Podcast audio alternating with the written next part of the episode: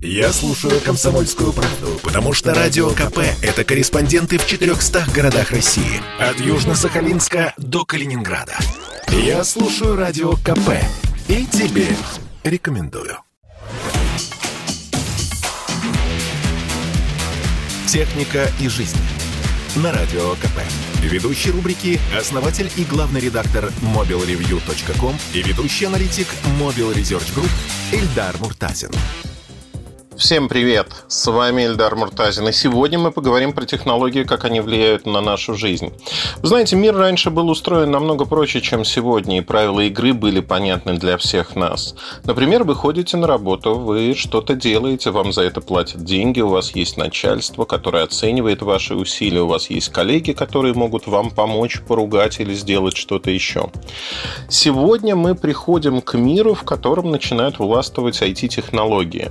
Зачастую Зачастую мы их не понимаем. А когда мы что-то не понимаем, мы этого пугаемся или наоборот наделяем каким-то сверхъестественным. Ну, например, многие люди верят, что компьютеры намного мудрее и лучше, чем человек, хотя забывают о том, что именно люди программируют эти компьютеры.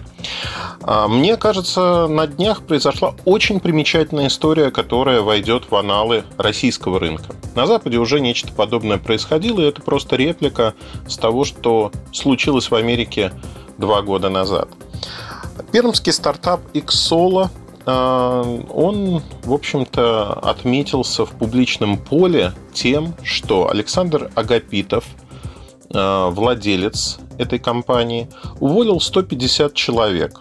И уволил не просто 150 человек в пермском офисе, а на основе, как он написал э, в своем сообщении на Фейсбуке, на основе анализа их данных, данных их рабочих чатов, переписок и тому подобного.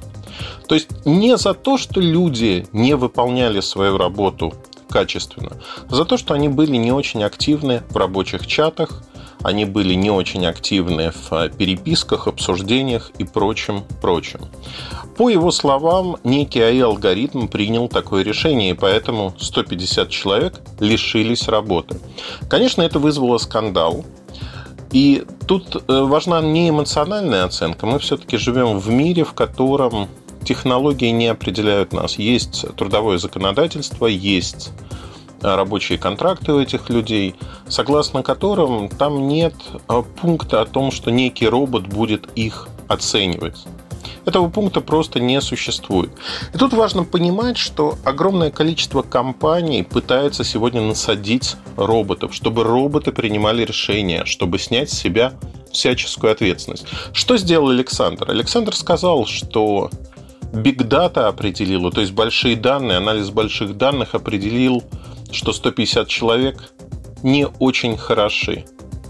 Я не верю в эти данные, потому что обработкой данных все равно занимается, да, компьютер, но за этим стоят алгоритмы, которые пишут люди. Как работали эти люди, что они это делали, непонятно. Вы знаете, тоже другой пример, абсолютно свежий. Журналисты часто общаются с компаниями. Вам нужно получить комментарий, вам нужно поговорить с представителем компании о том, что происходит, и вы обращаетесь, например, в письменной форме по электронной почте. Какое-то время назад компания Яндекс поняла, что пользователи, обычные пользователи, которые не могут достучаться до поддержки, потому что у Яндекса она де-факто отсутствует, они начинают писать на все-все адреса. На все адреса компании, в том числе на адреса PR. И в какой-то момент они поставили туда робота, который должен сортировать письма. Робот какое-то время назад сломался. Несколько месяцев все журналисты, обращавшиеся и не знавшие прямых контактов людей из Яндекса, они получали вот такой ответ, что номер вашей заявки такой-то в течение 12 часов вам ответят. Ответ, как правило, не приходил. И это, конечно, очень интересно. Интересно тем, что идет подмена людей на роботов. Причем мы зачастую не понимаем, как они работают. А главное, что люди, которые ставят этих роботов себе на службу, они их просто не контролируют, не заглядывают под капот, а что происходит. Те же пиарщики Яндекса наверняка несколько месяцев радовались тому, что нагрузка на них снизилась. Снизилась просто потому, что нет огромного числа обращений. Даже не от пользователей, а от журналистов. И это вполне устроило. И такие истории будут происходить все чаще, чаще и чаще. Приведу другой пример робота из Китая. Ну, как робота, относительно робота. Лифт, обычный лифт в доме. Его оснастили компьютерным зрением для того, чтобы он не ехал, если вы, не дай бог, нарушаете правила этого дома. Например, заходите с электрическим самокатом.